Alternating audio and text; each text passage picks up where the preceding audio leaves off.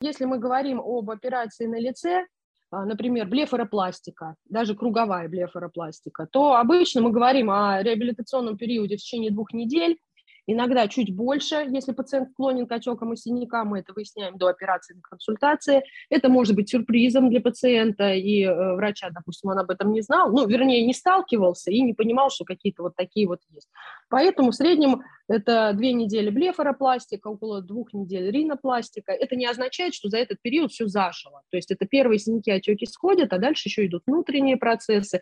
Если говорить о ринопластике, нос садится – если говорить о блефаропластике, тоже э, спустя там 3-4 недели. То есть вот так вот поэтапно в течение нескольких месяцев есть какие-то моменты по заживлению. Вначале они яркие, мы их видим сразу после операции, а потом а, наступает э, реабилитационный период, как я говорю, снаружи уже все спокойно, а внутри идут процессы. Где-то тянет, где-то какие-то ощущения. Это период реабилитации, который, в общем-то, созревание рубцовой ткани внутри, а, формирование коллагенов, и, в общем-то, вот, если что-то заумно, то простите, но в целом вот так, так у нас идет процесс реабилитации. Если первое, это где-то 2-3 недели, бывает до месяца, в зависимости от объема, там, лицо, тело, и тоже какой объем бывает. Маленькая, аккуратная девочка хочет прорисовку спортивного силуэта, там просто подчеркнуть надо.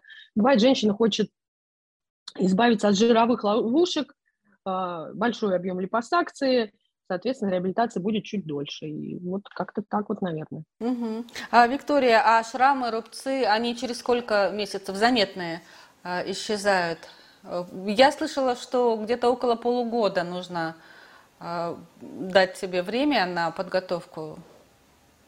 Это не так? Ну, э, э, Здесь, здесь момент следующий. Естественно, первое время, первую неделю, две после операции это все более заметно, да, в связи с отеками, синяками, с рубцами после операционной области. А, но а, через две недели также идет созревание рубцовой ткани.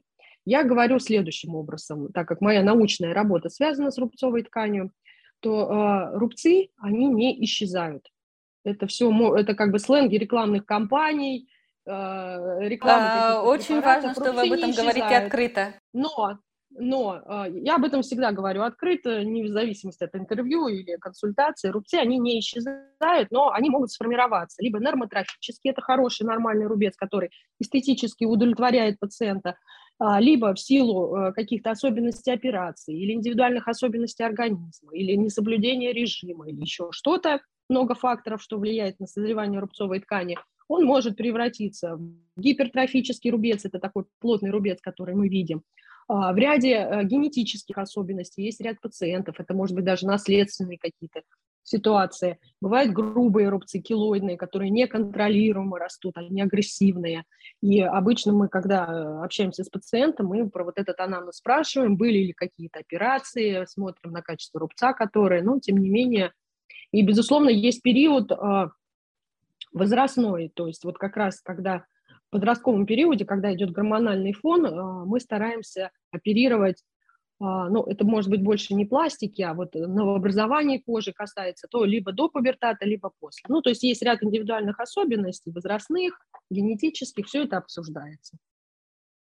Я думаю, ни один мой коллега не будет оперировать так, чтобы были какие-то грубые рубцы, но э, в послеоперационном периоде бывает, и тогда уже нам коллегиально вместе с пациентом а, пациент, э, как говорится, наблюдение не заканчивается сразу после операции. То есть мы наблюдаем в течение года контрольные осмотры, мы вызываем, иногда с нами пациенты обращаются. Если это иногородний, мы всегда просим следить за качеством рубца, потому что на фазе созревания можно применить специальную терапию, как-то помочь, то есть не значит сразу реоперировать, да, а применить какие-то консервативные методики для того, чтобы рубец хорошо созревал.